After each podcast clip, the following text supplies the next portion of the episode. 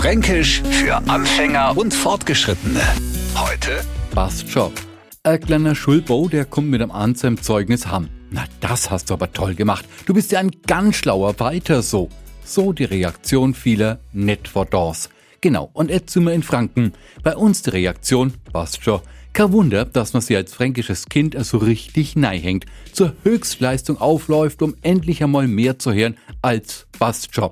Man macht also sein goldenes Sportabzeichen. Später haut man seinen Schulabschluss mit einem glatten Einser hin, studiert es so erfolgreich, dass andere bloß nur mit die Ohren schlagern können und hechelt nach höchster Anerkennung. Und was kommt?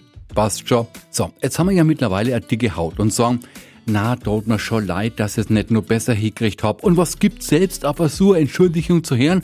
Logi, passt schon. Fränkisch für Anfänger und Fortgeschrittene. Täglich neu auf Radio F und alle Folgen als Podcast auf radiof.de.